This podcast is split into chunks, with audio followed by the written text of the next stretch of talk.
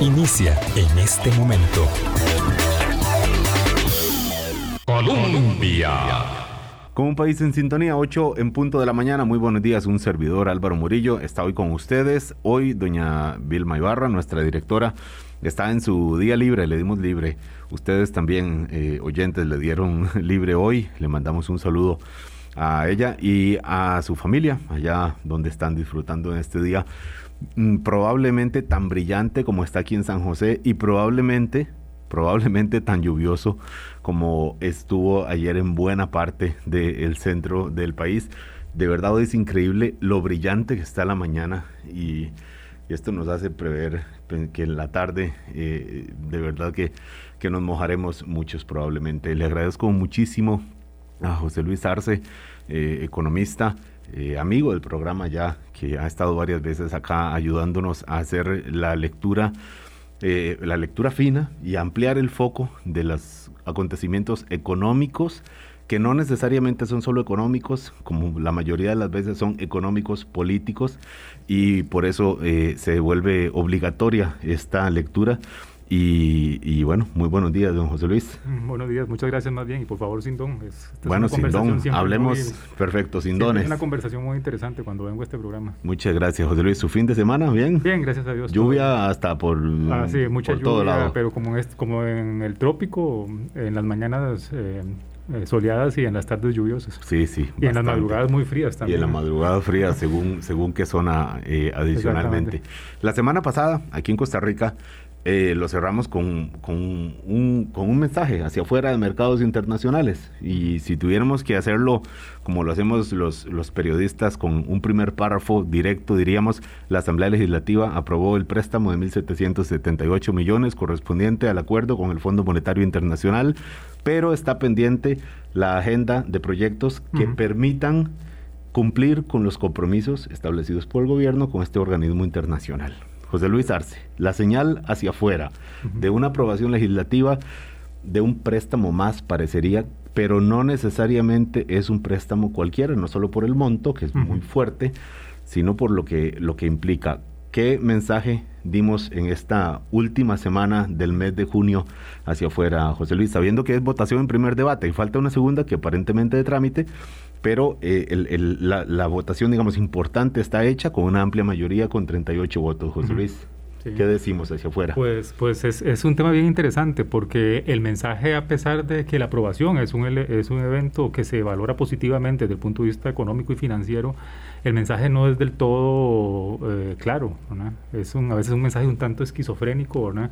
En el sentido de que los, los, los diputados aprueban el, el, convenio de préstamo que facilita el, el primer desembolso que se sucedería muy rápidamente apenas ese, ese, se le dé el segundo debate, pero por otra parte expresan dudas sobre el contenido de la agenda, como estaba mencionando adicional, que es parte integral del acuerdo con el fondo y más importante que parte integral del acuerdo con el fondo es crucial para el esquema de ajuste macroeconómico que se está implementando y se expresan dudas sobre eso, entonces... Eh, eh, el mensaje es positivo, pero por otra parte hay como una cierta incongruencia en, la discusión.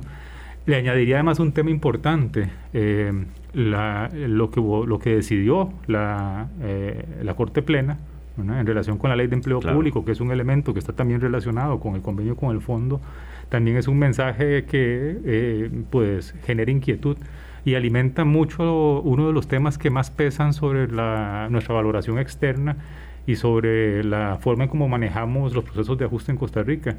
Y es que somos pues bastante eh, variables, ¿verdad? por decirlo de alguna manera. Es decir, que somos, que nos cuesta alcanzar acuerdos y que generalmente mm, a veces damos mensajes que son un tanto eh, que cuestan, que cuestan generar confianza, que cuestan que generan confianza. Cuando tratamos con una persona que uno dice, sí, claro, mañana me comprometo a tener esto y esto listo eh, y luego dice, bueno, sí, tengo esto, pero no es exactamente como lo dijimos, sino que, que ahí va.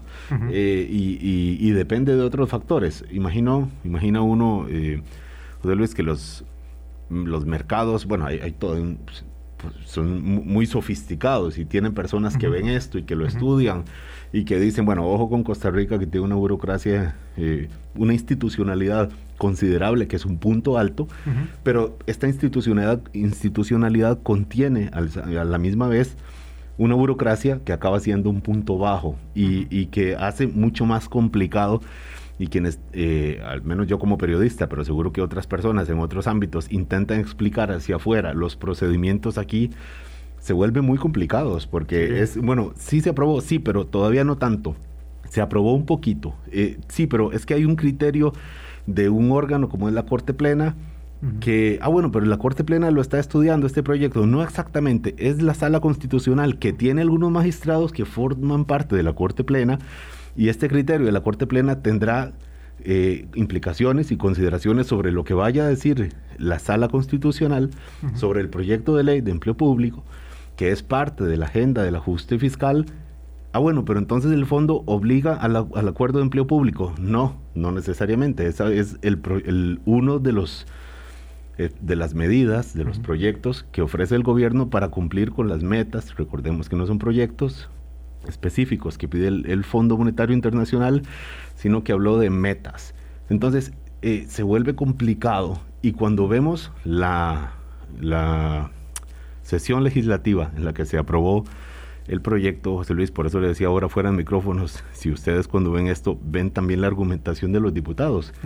Varios dijeron, pues sí, apruebo este proyecto, pero hey, no cuenten necesariamente con mi voto para aprobar los proyectos del compromiso de este ajuste fiscal correspondiente a este préstamo. Eso entonces, supongo que por ahí va eh, lo que dice usted, José Luis, de esta ambivalencia y de esta incertidumbre que de alguna forma reflejan decisiones que en principio parecen positivas. Sí, no, totalmente. Y de hecho, eso que estás mencionando, has planteado un montón de temas muy relevantes que vamos, que vamos a ver cómo lo vamos a ir desmenuzando. Eh, en primer lugar, yo creo que hay un tema, hay un tema que tiene que ver con la calidad de la política y tiene que ver con la calidad de la convivencia democrática también.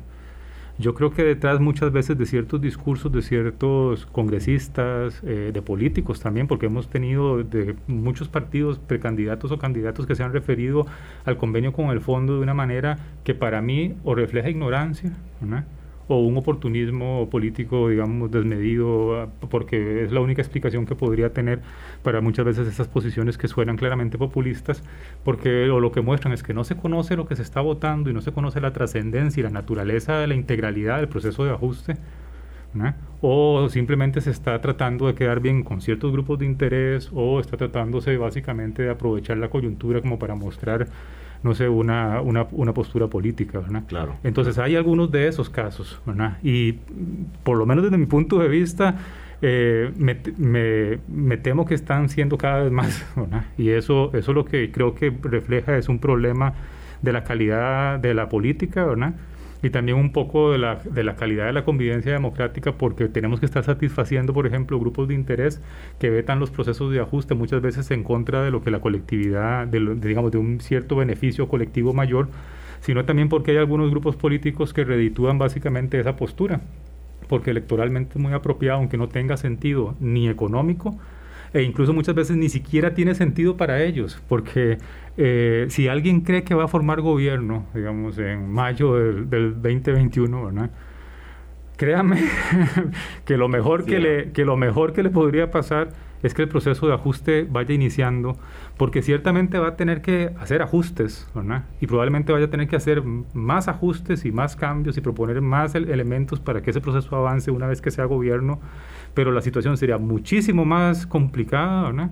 Si se empieza sin el convenio con el fondo y si se empieza por lo menos con una parte del financiamiento adoptado. Entonces, para mí por lo menos que no, que no soy, digamos, participante activo de la política, pues eh, me resulta pues me resulta muy esquizofrénico, muy oportunista y muchas veces demasiada ignorancia eh, creo yo, la forma en cómo se abordan ciertos temas. Ese es un elemento. Pero perdón, José Luis, ahora que menciona usted esto, eh, estas candidaturas políticas tienen gente que sabe, que conoce, que estudia, que son, bueno, eh, o economistas o, asesores, mm, digamos, bien calificados, que, que, saben por dónde van los tiros, con lo cual podemos pensar que la posición que finalmente expresa la candidatura, sea José María Figueres o sea Linet Saborío, que son los dos que han resultado de las convenciones ya realizadas en los partidos tradicionales, eh, Liberación y el PUSC, eh, es que son, digamos, posiciones más, más bien calculadoras o tratando de verdad de, de, quedar bien con Dios y con el diablo. Yo, yo creo que yo creo que tiene, vamos a ver, es que la única forma de explicarlo eh, es tiene que ser esa, es es un poco que son jalonados con mucha facilidad por los intereses, por diferentes intereses. No sé, me imagino el, el, el candidato de repente hablando con un cierto sector y entonces ahí se compromete informalmente con, con alguna cosa a pesar de que no ve la integralidad. También me temo que a veces, que a veces eh, eh, no, no, no, se conoce bien exactamente lo que está pasando. Yo creo que hay mucha, hay mucho mito, digamos, y mucho, mucho eh, posición a priori, ¿verdad? Incluso en, en, en, los grupos políticos hace falta, creo yo, un poco más de estudio, ¿verdad? Y, y, y creo también que hay mucho oportunismo, ¿verdad? Y que ese es el gran problema, digamos. Yo creo que lo, una de las cosas que más nos, nos golpean desde el punto de vista de la percepción externa, cuando uno analiza, por ejemplo, los calificadores de riesgo, que a algunas personas les dan mucha importancia, y sí la tienen, pero no son todos, eh, es, eh, nos valoran bien institucionalmente, nos valoran bien, por ejemplo, en los temas que tienen que ver con, ciertos rasgos de la estabilidad democrática y, el desarrollo social y económico, pero lo que más nos, nos golpea ¿verdad? es justamente esa incapacidad de alcanzar acuerdos. ¿verdad? Eh, afortunadamente en diciembre del 2018 lo logramos con la ley de fortalecimiento de finanzas públicas después de un periodo muchos años de no tener ajuste y un momento muy tenso en el 2018. Pero si uno ve sistemáticamente cómo nos cuesta, digamos, alcanzar acuerdos, eh, porque, porque creo que creo que a veces eh, se están usando temas que son sumamente trascendentales y no, en este caso en términos de, de la estabilidad macroeconómica para juegos, digamos, político-electorales que al final son victorias pírricas, pero no solo en eso, sino en muchos otros temas, en temas de infraestructura, en temas, por ejemplo, que tienen que ver con derechos humanos, en temas que tienen que ver con eh, eh, crecimiento de mediano y largo plazo en, eh, social, educación, es decir, a veces yo los, yo siento que nos cuesta mucho ponernos serios, ¿verdad? Y eso nos, y eso nos está, nos cuesta, nos cuesta en las calificaciones, pero creo que mucho más que lo financiero, lo que nos cuesta es que está deteriorando una de las cosas que en décadas pasadas quizás fue lo que hizo la diferencia, ¿verdad? Pero, José Luis, considerando eso, que somos un país que cada vez nos cuesta más alcanzar acuerdos porque nos hemos complejizado mucho, eh, hemos dejado de ser dos mitades, una roja y azul y la otra verde y blanca, eh, etcétera. Eh, entonces sí es, digamos, en principio sí es una buena señal la aprobación con una mayoría fuerte, 38 votos contra 6, del préstamo de 1.778 millones con el fondo. Con, además, considerando el antecedente que teníamos, que eran aquellos préstamos del BID, que los diputados simple, que aparecían muy positivos para las finanzas del, del Estado, de poder eh, recolocar deuda, digo, de abaratar la deuda, y que los habían eh, dejado, no, rechazado, los habían dejado pasar, eh, dejado vencer, los desechamos, digamos, para efectos prácticos.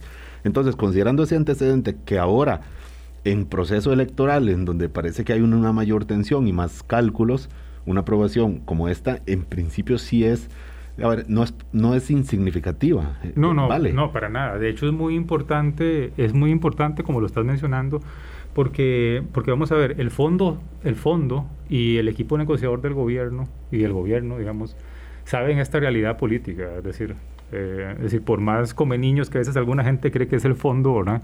En realidad ellos entienden muy bien que todas las políticas públicas están tomadas en un contexto de político y saben muy bien nuestro contexto político, ¿verdad? Entonces, si uno ve la estructura del convenio, está claro que, está, que refleja, digamos, esa dificultad, que está construido para manejar, digamos, esa dificultad que tiene Costa Rica para tomar acuerdos. Y en ese sentido, sí es una buena noticia. Es una buena noticia por, ¿por qué? Bueno, porque demuestra que hay por lo menos un cierto consenso en relación con la necesidad del convenio con el fondo y hay que también reconocer que hay grupos de diputados de varios partidos, ¿verdad? Que han sido muy congruentes desde el 2018 con el tema del ajuste, eh, el ajuste en las finanzas públicas.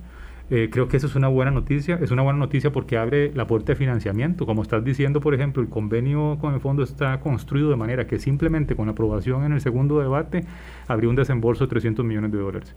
Y más importante que eso, ah, eh, que ese monto, digamos, también abriría la puerta para más financiamiento externo, préstamos del Banco Mundial, del BID, de la CAF, que si no hay convenio con el fondo no lo recibiríamos porque ya no somos sujetos de crédito para estas instituciones para apoyo presupuestario por, por nuestra situación eh, financiera.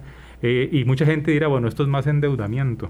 Sí, pero es que no hay de otra en este momento. Digamos, en este momento se necesita, como estabas mencionando, sustituir eh, endeudamiento en el mercado interno o, en el, o privado internacional más costoso por fondos que permitan hacer más rápido, mejorar más rápido el perfil de deuda y sobre todo quitar la tensión relacionada con el miedo a que eh, no exista financiamiento, que es, la clave de esta primera parte. Esto José Luis, mm, usando, digamos, finanzas personales como si un banco le dice yo le compro el saldo de su tarjeta, más o menos así. Mire, ese, saldo que a usted le, tiene del cuello y le está ahorcando, deme, yo, yo se lo, se lo, o sea, deshágase de, ese, de ese perro amarrado, ¿verdad?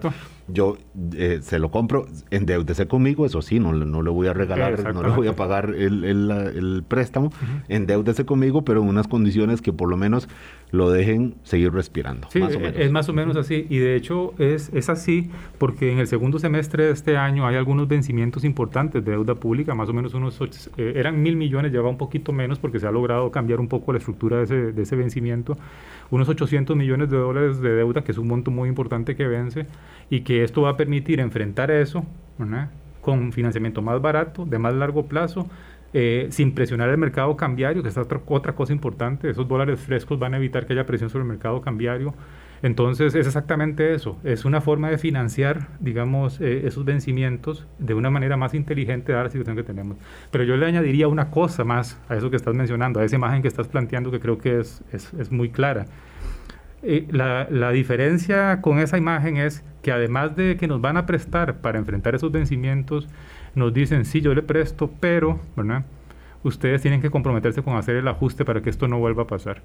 Y para que no vuelva a pasar no solo por lo financiero, sino para que no, no pase que otras políticas públicas o que otros, eh, digamos, eh, funciones fundamentales del Estado se deterioren, por ejemplo, por un problema de naturaleza fiscal. Entonces, el convenio con el fondo tiene esa virtud, digamos, que no es solo lo financiero o el financiamiento, sino que es también eh, eh, tratar de obligar a cierto compromiso para hacer el ajuste, que es lo que viene en ese paquete de, medidas adicional, que es en donde empieza ya todo el ruido político electoral. Que ahí es donde empieza a, complicarse porque, decíamos, los diputados varios dijeron, esto sí se lo apruebo, lo otro, o algunos dijeron, no se lo aprobaré, otros dijeron, no estoy tan seguro, otros dijeron, tenemos muchas dudas, tenemos la intención de aprobarlo, pero aquí entra ya entonces el margen también de negociación muy política de gobierno. Entonces, el gobierno tiene, perdón, José Luis, tiene un, un espacio de, mm, digamos, de, o debería tenerlo, de, de, de como margen de acción para hablar, ahí sí, en otros tiempos diríamos con la bancada opositora en otros tiempos diríamos con las bancadas opositoras. Pues ahora hay que hablar con los diputados opositores, que son casi todos, incluidos dentro, incluso a los más acérrimos también dentro de la propia bancada oficialista. Aquí entra ya, eh, ahora sí, la operación política, eh, las, las, artes y la varita mágica de la negociación. A ver, si, a ver si se tiene para este momento en donde las circunstancias lo exigen de parte del gobierno del presidente Carlos Alvarado y su equipo. Son las 8.19 de la mañana. José Luis Arce, eh, economista, nos ayuda a entender el camino del proceso del préstamo y los acuerdos del ajuste fiscal correspondiente al acuerdo con el Fondo Monetario Internacional y un poquito más allá. Ya volvemos. Colombia con un país en sintonía, 8.22 de la mañana. Un saludo a todos los que están comenzando su semana en esta mañana. No dejo de insistir, brillante que tenemos acá, eh, muy, muy soleada, se ve desde aquí, desde la cabina de, de Radio Colombia. José Luis Arce, economista, decíamos, mm, partiendo de que es una buena señal el préstamo, la aprobación del préstamo en primer debate. Eh, también entonces de esto deja de alguna forma mm, puestos algunos... Eh, mojones o algunos hitos en lo, que, en lo que va ahora a la negociación que parece más complicada, que ahí sí es, eh, hablemos de austeridad, que tiene que ver con el proyecto de empleo público, por lo menos así se ha planteado, de reforma de algunas cosas, de, normas que vienen de muchos años, Y una parte de impuestos también. Sí, claro. Eh, y esto a, a, todo el mundo se le, le paran los pelitos de, del brazo cuando le dicen impuestos en esta coyuntura que obviamente es muy difícil, especialmente para algunos sectores, otros un poco menos, uh -huh. menos eh, presionados por el momento, digamos, las zonas francas van ahí a toda velocidad viendo las exportaciones, de verdad uh -huh. que van volando, eh, pero, pero el sector tradicional y algunos, eh, es, algunas actividades más específicas que les vengan ahora a decir, hey, vamos a hablar de impuestos, uh -huh. como parte del acuerdo con el Fondo Monetario Internacional, ya pone cuesta arriba, además recordando, José Luis, el antecedente del año pasado, cuando el gobierno habló de las medidas del acuerdo del, del fondo, ¿se acuerda? Uh -huh. Aquel paquete que decía que eran medidas balanceadas y luego tuvo que retirar uh -huh. eh, y luego eh, convocó a este, aquel proceso de, de diálogo, pues limitado como, como era, frustrante para algunos, valioso según las perspectivas de otros y ahora mismo ahora, hay que decir, ahora sí, hay que hablar de esto porque aprobado el préstamo, el, el, digamos el paquete financiero, hay que hablar ya de estos proyectos en medio, como decía usted, del proceso electoral. Uh -huh. eh, no sé si empezar la pregunta eh, planteándole desde el optimismo de que cree que esto va a salir y va a, haber acuerdos, uh -huh. o desde el pesimismo de, de que esto, pues, no necesariamente uh -huh. se va a poder cumplir con lo que se comprometió con el Fondo Monetario. Eh, creo que es bueno empezar por ahí. Vamos a ver, yo creo, aunque suene, aunque parezca extraño para un economista, eh, soy optimista, digamos, en el sentido porque creo que creo que al final sí se va a poner, por lo menos encarrilar la primera etapa del convenio con el fondo. ¿no? Eh, quizás porque lo que porque creo que eh, las consecuencias de no hacerlo son tan malas, digamos, es decir, tan malas y sobre todo tan poco lógico, digamos, para, no, para los grupos políticos que quieren formar gobierno en el año entrante, no hacerlo, que, que es lo que me hace ser optimista en el sentido que al final se va a poder se va a poder eh, arrancar por lo menos el convenio. Tengo más dudas sobre las metas que hay que cumplir en el 2021, pero creo que por lo menos el arranque, el inicio que nos, nos permite pasar esto la encrucijada de financiamiento final de este año y primera parte del año entrante, creo que eso se va a lograr. Pero a ver, esto Ajá. incluye la aprobación, por ejemplo, del proyecto de empleo público, José Luis. Pues yo esperaría que sí, digamos, eh, vamos a ver, ese, ese, es un, ese es un tema bien interesante porque eh, la condicionalidad que viene alrededor de todo esto es, es múltiple.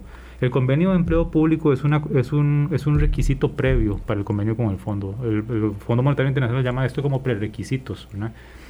Eh, ¿Por qué? Porque el, el, proyecto de empleo público es una mezcla de dos cosas. Es una mezcla de una reforma estructural en su mayor parte, desde mi punto de vista. A mí me parece que es un error que eh, de muchos sectores hablar de que empleo público es una medida fiscalista, porque en realidad el ahorro que genera empleo público eh, no es lo importante, es la reforma estructural. Y la mayor parte del ahorro en materia de remuneraciones que está en el convenio con el fondo sale de, de la ley 9635, de la regla fiscal que se aprobó en diciembre del 2018, que ya está vigente, que ya es algo vigente, que es sumamente importante porque la mayor parte del ajuste por la vía del gasto sale justamente eso que se aprobó en diciembre del 2018 y es bien rígida esa regla. ¿verdad? Ese es un tema que va a ser bien interesante el año entrante y los siguientes, ver cómo se va a mover el entorno político en relación con una regla presupuestaria sumamente rígida por, las, por el nivel de deuda que tenemos.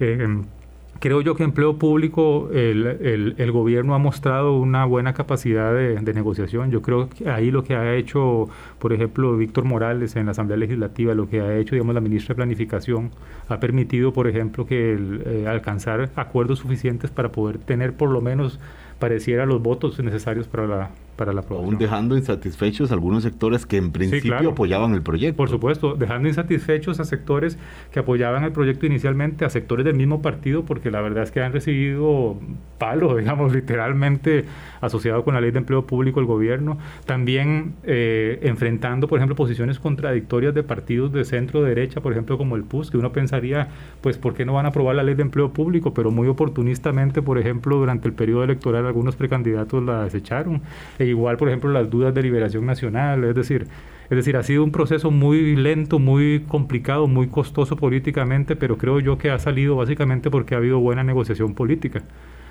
Ahora, eh, como en todo en la política, Una parte es eh, la discusión legislativa, pero detrás de esa discusión legislativa es donde se tejen todos los, grupos, todas las, todos los temas de grupos de interés y, presión, y presiones. En el caso de empleo público es evidente que burocracias, altas burocracias eh, eh, estatales, digamos, y sindicatos están, están en contra del proyecto. Eh, me pues parece que, que, que creo yo, ah, cayendo en la misma en el mismo pecado que los grupos políticos, que es a veces diciendo falsedades o no conociendo qué es lo que está en el proyecto realmente, básicamente por un tema de defender intereses, y en eso estamos ahora institucionalmente, estamos esperando básicamente una sala constitucional que, que digamos parte del ayote, por decirlo de alguna manera, como muchas veces decimos en el caso de Costa Rica en este tema. Yo estoy tranquilo con empleo público porque creo que, creo que políticamente los votos pareciera que están, ¿verdad? Y creo que si la sala constitucional es consistente, eh, pues eh, debería eh, ir en la misma dirección del voto de diciembre, del voto del 2018, que es básicamente sobre los mismos temas, y que debe y si, esa consistencia se guarda jurisprudencialmente digamos creo que creo que en lo medular empleo público debería salir. Incluso quitando algunas cosas que para algunos sectores con toda razón se lo digo digamos de corazón con toda razón no tienen sentido, por ejemplo, como la famosa objeción de conciencia, ¿verdad? incluso podría ser que eso se, eso se quite, ¿verdad? Y eso, eso, significa quitarle votos también. No necesariamente, porque esas son las cosas interesantes de esto, ¿verdad? Cuando uno ve, por ejemplo, y revisa las posiciones de los partidos, eh, de los partidos religiosos neopentecostales, ¿verdad? Eh, un poco la posición de estos grupos fue, eh, yo, yo quiero que se incluya, esa es mi condición para votarlo en primer debate, pero una vez que la sala cuarta se pronuncie sobre eso, igual voy a seguir apoyando el ajuste fiscal y voy a reconocer, digamos, la derrota, que es una actitud que fue muy madura, digamos, me parece a mí, cuando uno lee, por ejemplo, las actas eh, a veces también tengo esas perversiones, como estábamos conversando hace unos minutos exactamente. Gustos culposos. culposos, exactamente. Cuando uno lee las actas, por ejemplo, de la comisión que tomó el proyecto, esa era la posición de los grupos neopentecostales y y a mí me parece por lo menos que hay que reconocerles en eso una postura muy madura, ¿verdad? Eh, incluso más madura que otros grupos. Entonces, por eso estoy tranquilo con empleo público. Pero partiendo de 29 votos o de 38? Porque no, de 38. Ah, o sea, que cumple sin problemas la mayoría calificada. Creo que sí, a menos que haya una debacle en la sala constitucional. Eh, y que haya alguna inconsistencia de ese tipo, creo que eso, creo que eso va a salir. Y es de verdad, no sé, eh, me parece que es una ley que tiene que la gente no está valorando apropiadamente las ventajas que tiene estructuralmente, no por el ahorro fiscal, las ventajas que tiene estructural, estructuralmente. Y después viene todo lo otro, ¿no? Es decir, vamos a ver. El, empleo público, por más que sea, parece ser un, un mundo infinito de discusión. Eh, es solo una parte. Es solo una, parte. de una parte, porque es una parte de los temas de, de, austeridad o de contención del gasto, que a su vez es una parte del ajuste fiscal porque otra parte, menos, cerca del 25, 30%, eh, va por la, por la vía de, impuestos. Eh, entonces, es por eso digo que es una parte de una parte, por más que parezca un poco así enredado, pero hay otros proyectos que, perdón, otros temas que están todavía por definirse, José Luis, en temas de empleo público. El, esta cuestión de las universidades públicas, de si viola o no la autonomía, de hasta dónde eh, se está eh, tensando la, relación con gobierno central. Y también de poder judicial, eh, eso es parte de lo que de lo que queda sujeto ahí. Y que los vuelvo al punto que los actores internacionales deben estar diciendo bueno ah, esto no tiene nada pues que ver con, con, finanzas en principio, pero, lo, pero tiene que ver todo, puesto que de eso depende que se apruebe o no los proyectos. No, justamente, de hecho es ahí donde está la atención. Eh, por, por, lo que yo hago generalmente, digamos, eh, que es el análisis macro eh, y político, bueno, económico principalmente, lo otro es más una un interés personal, pero, pero, es fundamental en la economía. Para, claro, para ah, entenderlo. la, preocupación está ahí. La preocupación es qué es lo que van a, definir, por ejemplo, el Congreso y la Sala Constitucional. Eh, pues vamos a ver. Es incierto. Es, incierto. Ahora, también el grado de incertidumbre yo creo que, se, que puede reducirse o puede generar un poco más de tranquilidad cuando uno entiende bien qué es lo que está detrás de eso. Yo creo que hay, eh, yo insisto que lo que la sala constitucional determinó en el 2018 eh, sigue siendo clave para hoy, porque básicamente lo que determinó fue la rectoría de Mideplan, por ejemplo, en el 2018 en materia de empleo público, Mideplan ya es rector de empleo público, ¿verdad? Y la otra cosa importante es el, que existe espacios para que desde el punto de vista de proteger la sostenibilidad financiera del Estado, que al final no es un objetivo en sí mismo, pero si uno quiere tener Estado tiene que, tiene que ser sostenible, si no al final no lo, no lo vas a tener. Entonces, eh, que, que, puede, que puede justificarse ciertas limitaciones, por ejemplo, a ciertos elementos de política de, de, áreas autonómicas, por ejemplo, como por ejemplo lo, lo, que tiene que ver con salarios. Yo creo que eso, eso, eso probablemente se mantenga y debería mantenerse si son consistentes porque son prácticamente los mismos los mismos jueces, ¿verdad? Claro, pero, pero estamos hablando de que... y, me perdonas una cosa importante también. También yo siento que, que la discusión a veces eh, no sé si es de nuevo por ignorancia, y me costaría trabajo pensar, por ejemplo, que en las universidades públicas o en el Poder Judicial es de ignorancia, eh, o, si es por interés, porque, por ejemplo, conceptos... Por prejuicio, Bueno, por prejuicio también.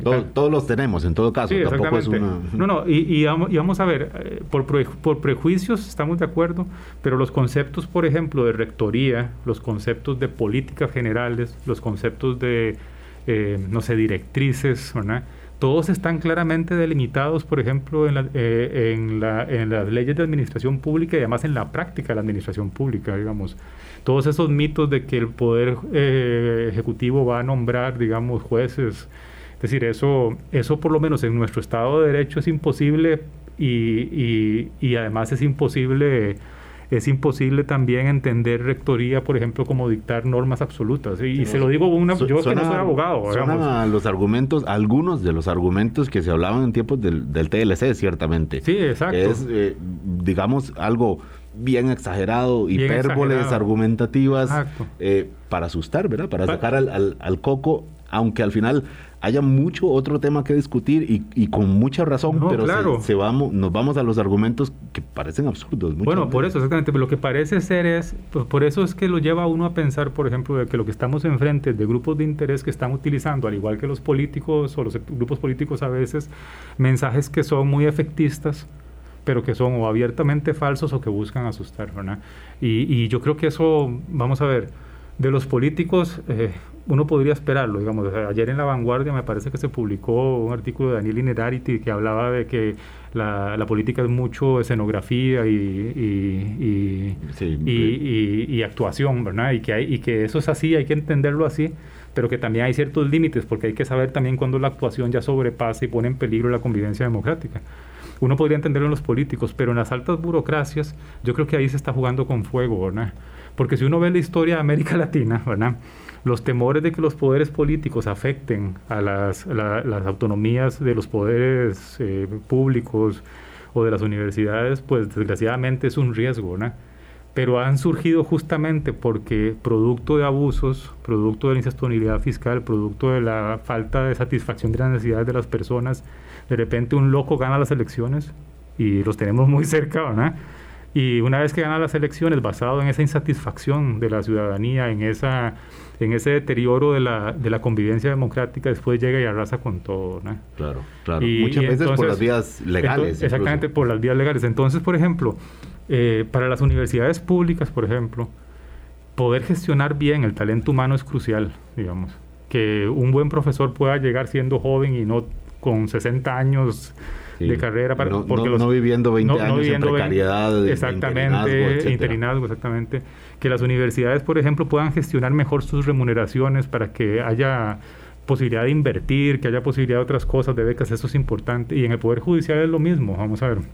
Es decir eh, la responsabilidad fiscal y la sostenibilidad del financiamiento del Estado no es un fin en sí mismo. Es decir, tiene que construirse tiene que tenerse para poder hacer las cosas que la gente necesita. Y eso es lo que a veces no entendemos, siento yo. ¿no? Pero sabiendo que, que, estos actores son actores políticos al fin, y no, estoy para nada satanizando el concepto de actor político, son actores con poder. No, y, te digo una cosa, y pensando en lo que estabas planteando, lo que viene después, que es la parte tributaria, no son solo las burocracias estatales, no ah, son solo los sindicatos, son los empresarios también, ¿verdad? Eh, para, que, para, que sea, para que no después digan que no somos balanceados. Y entre los empresarios hay unos y hay otros también. Claro que sí. Eh, no dejo de, de presionarme. Le mencionaba antes a, José Luis, hoy trae La Nación una información de que las constructoras eh, MECO y H. Solís tienen más del 80%, o sea, 80 y 90% respectivamente de sus ingresos provenientes del Estado. Eh, cuando hay una alta dependencia del Estado, significa que hay una alta dependencia de los impuestos. Entonces, supondría uno que estas em, empresas que ahora están en este caso, eh, pues muy cuestionadas, pero hay otras que están, deben estar diciendo, ojalá que el Estado tenga mucho dinero, que recaude muchísimos impuestos que para, para que nos siga eh, pues alimentando el negocio también. Pero este es un, tema para él, José Luis. No quiero irme al corte, eh, a este segundo corte, sin hacerle una pregunta. O sea, todavía hay mucho en corte y confección en estos proyectos, aparentemente. O sea, todavía los proyectos de la agenda del ajuste fiscal comprometido con el Fondo Monetario todavía tienen mucho de corta y pega, de arreglos, de, margen de, mejora, por llamarle de buena manera, o, por, o de quitarle algunas cosas que, no tienen aparentemente nada que ver, como lo de la cláusula de conciencia. Y una de las críticas de, algunos diputados opositores que han apoyado esta agenda es que el gobierno está cruzado de piernas. Yo quisiera preguntarle si usted lo ve cruzado de piernas esperando que el trabajo de negociación lo hagan ahí en Cuesta de Moras a como salga, o si lo que está desatado de manos en lugar de cruzado de piernas, por, pues, por, obviamente por el desgaste político que ya tiene, por cómo ha ido perdiendo el apoyo de muchísimos, de muchos sectores, y bueno, y, no tiene mucho margen, y más bien esté apelando a aquel refrán que dice que mucho ayuda el que no estorba. Entonces, mire, para que el, para que el Ejecutivo no, no complique, pues jueguensela ustedes con alguna conducción muy depurada, muy precisa, poco, digamos que no se vea eh, una, una, presión exagerada de parte, de parte del gobierno para aprobar estos proyectos. Todo con mucha sutileza porque hay, hay egos, hay cálculos también en juego dentro de la Asamblea Legislativa. Sí, ahí esa, esta pregunta es también muy buena, digamos, y tiene dos, dos aristas que me gustaría tratar de responder o de, de, comentar al respecto. Sobre lo, lo terminado no que está la agenda del fondo. Vamos a ver, yo creo que hay que tener cuidado con una cosa, ¿verdad? Eh, el conjunto de medidas que se pactaron con el staff del fondo, pues son un conjunto de medidas terminadas, digamos, y, aceptadas por el, por el Fondo Monetario Internacional para el acuerdo con Costa Rica. Ahora, eso no significa que no se puedan ajustar. El fondo, de nuevo, insisto, ellos saben de política. Es decir, viven enfrentando esto en, en todos los países del mundo. Entonces, saben que después del proceso político pueden surgir cambios, pero esos cambios van a tener que, eh, digamos, al final, eh, eh, reflejarse en, en, los resultados del ajuste. Es decir, si yo quito o pongo algo, Hay que compensarlo. Tengo que compensarlo. Esa es una parte importante. Esa es una parte importante. La otra cosa que yo creo que hay que tener mucho cuidado y es otra es uno de, yo siento que de nuestras grandes debilidades a la hora de hacer política pública es que en el Congreso a veces yo no sé si los asesores o los diputados creen que porque eh, les hemos delegado la representación ya eso los hace expertos en todo, ¿no? Y entonces muchas cosas que suceden en el Congreso, Son ocurrencias, Y, en tributación o en temas de ajuste fiscal, eh, hay que evitar esas ocurrencias, Entonces, Hay, sí, hay que tener cuidado de que lo que se cambie tenga sentido. Y de verdad, de corazón, les lo digo, muchas veces las cosas que suceden en Cuesta Moras, ¿verdad? Eh, muchas veces no tienen sentido desde el punto de vista de política pública, más bien son un problema. Entonces hay que tener cuidado con esas dos cosas. Claro, pero por eso el margen que tiene el Ejecutivo, porque entonces, bueno, toman una decisión, una medida, y entonces viene Hacienda y dice, no, que eso no se puede. La pregunta es si Hacienda, por, el, por la carga que ya tiene, es para un diputado que venga a Hacienda a decirle, decirle que haga o que no haga, es quizás un motivo para hacerlo, o sea, para, para actuar en, en, dirección contraria. Entonces, ¿cómo esto ya va más, más a los negociadores políticos y hay otros, eh, digamos, no es su área de expertise, pero lo que quiero decir es, mm, ¿usted le ve todavía margen de acción a, gobierno o siente que esto realmente está en manos de los diputados y el gobierno pues le queda cruzar los dedos para ver que todo salga tal como se comprometió. No, yo creo, y esa es la otra, la otra parte de la, de la pregunta, digamos, que habías planteado, yo creo que obviamente el gobierno tiene que seguirse esforzando, ¿verdad? Es más, insisto, eh, empleo público es producto de un grupo de diputados muy responsables y es producto también del Ejecutivo, ¿no? Es producto, como insisto, de, lo, de lo que ha hecho, de lo que hizo Víctor Morales, de lo que ha hecho diputados de otros partidos en la comisión que lo analizó y lo que hizo, digamos, la paciencia en explicar, por ejemplo, del gobierno a través de Mideplan. Yo creo que ahora que hacer lo mismo, ¿no?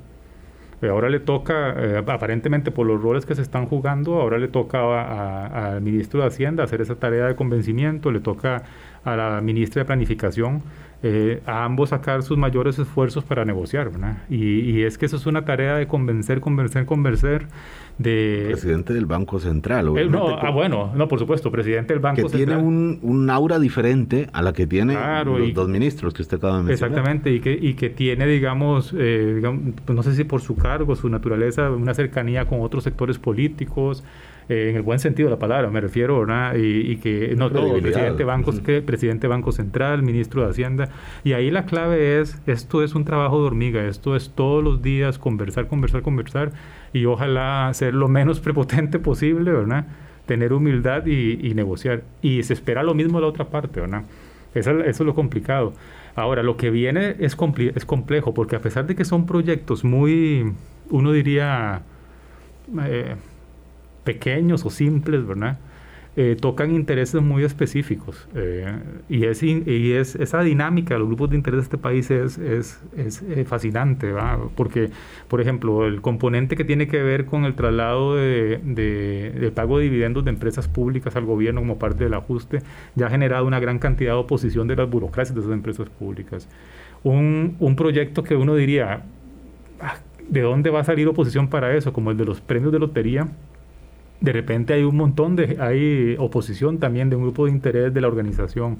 La parte tributaria, la reducción de exoneración, la eliminación de exoneraciones como la del salario escolar, eh, la de ciertos tipos de, de, exoneraciones en ciertos sectores, eso va a tener mucha, eh, va, va, a tener mucha, va a requerir mucha negociación y va a, va requerir también que la otra parte, la oposición política, tenga, digamos, la madurez, creo yo, de, de, de resistir las presiones de grupos de interés, ¿verdad? Si es que considera que el ajuste es colectivamente lo correcto y, yo creo que mm, deberíamos dudar poco de eso. ¿no? Claro, claro. Eh, usted mencionó ahora exoneraciones. Cuando hablamos, hablamos de impuestos, no solamente poner impuestos, es mantener exoneraciones, por supuesto. es, es, eh, es, es, la misma moneda, una vista desde una cara eh, y la otra desde algunos sectores que dicen, mire, mi exoneración de toda la vida, no me la toquen. Ahí va salario escolar, por ejemplo. Exacto. Eh, por más que o cueste. Cooperativas. o, las, o las cooperativas que se suponía que era un proyecto, eh, que, perdón, que era un, un compromiso que vino de la, de la reforma fiscal del 2018. José Luis Arce, economista, está con nosotros hoy. Son las 8.46 de la mañana. Vamos al último corte. Colombia. Un país en sintonía. Siete minutitos, seis minutos y poco más con don José Luis Arce, economista eh, que está hoy con nosotros hoy viendo el, camino que le queda al acuerdo con el Fondo Monetario Internacional, visto eh, desde las particularidades nuestras de Costa Rica. Costa Rica no es el único país que está tramitando un acuerdo con el Fondo Monetario Internacional y hay otros países con esquemas muy diferentes, con gobiernos muy diferentes que para empezar tienen una aplanadora legislativa.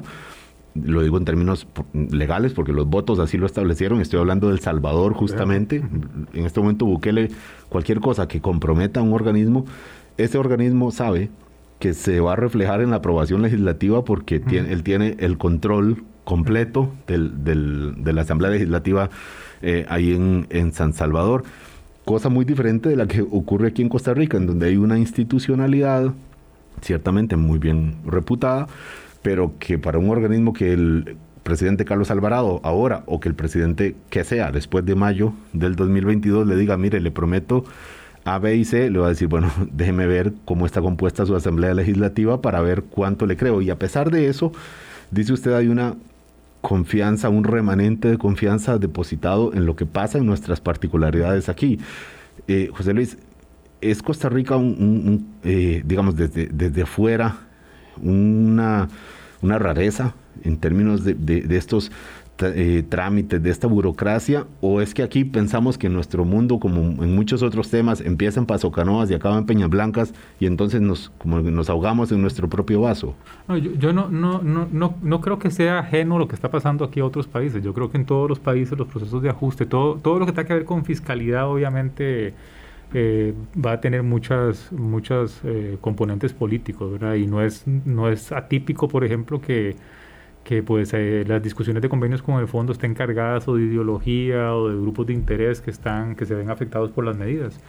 Yo creo que quizás lo que es distinto en Costa Rica es lo, lentos que somos para tomar las decisiones, ¿no? Porque lo que creo que pasa es que nuestro sistema político pues no está acostum no está acostumbrado a tratar con tanta fragmentación. Y también nuestro sistema institucional en alguna medida actuando yo creo que de buena fe, da muchos espacios para que pueda ejercerse poder de veto por parte de grupos de interés eh, a través de la representación o a través de otros mecanismos. Entonces eso nos entraba.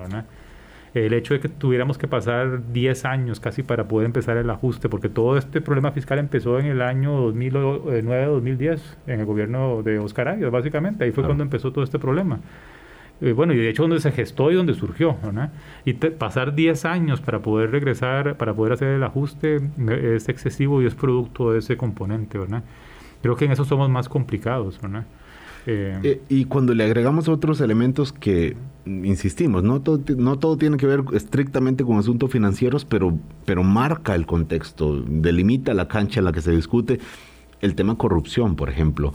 Eh, no solo que ocupa un lugar diferente en la agenda noticiosa, en la agenda de la opinión pública, sino eh, ahora con el, con el caso Cochinilla, me preguntaba eh, un, periodista de fuera, me decía, ¿y esto cómo afecta el, el acuerdo con el Fondo Monetario Internacional después de ver que Estados Unidos sancionó a unos a unas autoridades por, por, temas de corrupción en los países del Triángulo Norte, en donde hay un mecanismo para eso, no, no, nos alcanza a nosotros, eh, ni estoy diciendo que, que, deba ocurrir ya, porque todo en principio está en la fase de investigación y de presunciones y sospechas. Pero el tema corrupción afecta, ¿cree usted, eh, el, digamos, la consolidación fiscal? Yo sé que alguien diría que tiene que ver un ingrediente con el otro, pero por eso se lo quiero preguntar. yo, creo que sí tiene que ver en múltiples dimensiones. Digamos, una, una dimensión es eh, que los organismos internacionales y en general la comunidad internacional eh, pues, es sensible a los temas de transparencia. Eh, pues un, país poco transparente, con problemas de corrupción muy generalizados, con, como pasa en el Triángulo Norte, por ejemplo, lo que va a hacer es, eh, pues va a tener más dificultades de acceder a los recursos externos y a poder negociar con el fondo. Pero creo que en el caso de Costa Rica más nos golpea por la otra parte, ¿verdad? Porque, por la parte interna porque de nuevo eso es otro ladrillo más, digamos, en la pared de que ha separado la ciudadanía de la, de la percepción de lo que hace el Estado y de satisfacción de sus necesidades. Y eso da pie, por ejemplo, a que grupos políticos eh, tradicionales que se turnen, que se vuelvan populistas o que o el surgimiento de liderazgos, digamos, oportunistas, populistas que podríamos tener perfectamente, eh, creo que eso da pie a, digamos, a, canalizar ese descontento popular hacia la vía electoral y a complicar más el proceso político interno. Entonces, a mí me parece que todos estos temas de corrupción eh, más bien nos golpean más por la confianza de la ciudadanía, ¿verdad? Y por esa vía nos complica más el, manejo político. Creo también eh, que hay otros tipos de riesgos, por ejemplo, y a, y a nosotros nos ha pasado muchas veces. Cuando enfrentamos estos temas con toda razón, entramos en pánico, ¿verdad?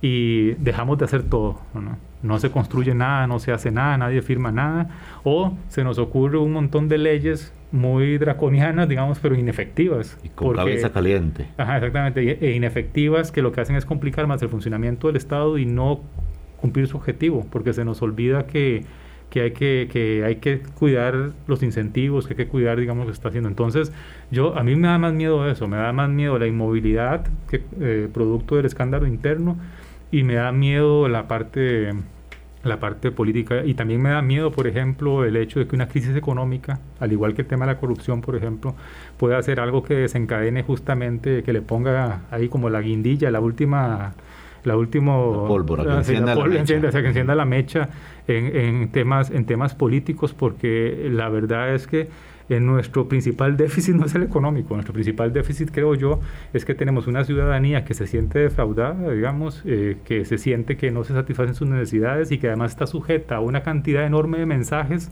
muchas veces algunos de ellos irresponsables, que quieren explotar eso. y eso es un gran riesgo. Y esto es, eh, y ahí perdonen el atrevimiento de hablar de política, pero pero, pero, pero, pero, creo que es ahí donde está la clave del ajuste y la clave de lo que, lo que estamos enfrentando. En este Decía un, un, Nobel de Economía que ninguna crisis económica, perdón, que ninguna crisis política se arregla con un buen con, con, con, dinero, pero que una crisis económica se, se, arregla con sí se arregla con un buen, sistema, político. sistema político. Exactamente. Así, es, que ahí tenemos que, que cuidarlo y, y, bueno, ser conscientes todos de que ese tiene que ser un como un altar, ¿verdad? Como un poste claro. eh, que cualquier podemos discutir, podemos enfrentarnos, eh, ojalá cuanto más argumentadamente mejor, pero bueno, no necesariamente es así siempre, pero sabiendo que hay líneas rojas en donde es mejor es mejor no pasar, claro. Así es.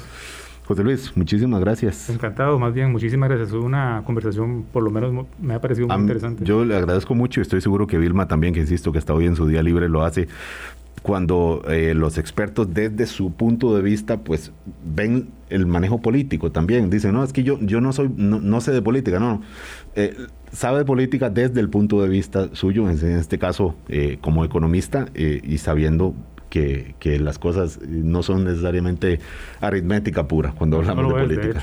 Para no sería mucho más sencillo. Sería mucho más eh, sencillo hacerlo todo con una calculadora nada más. Les agradezco, le agradezco mucho a ustedes, les agradecemos mucho a ustedes también. Nos volvemos a saludar mañana 8 en punto de la mañana. Buen día, buena semana. Hablando claro, hablando claro.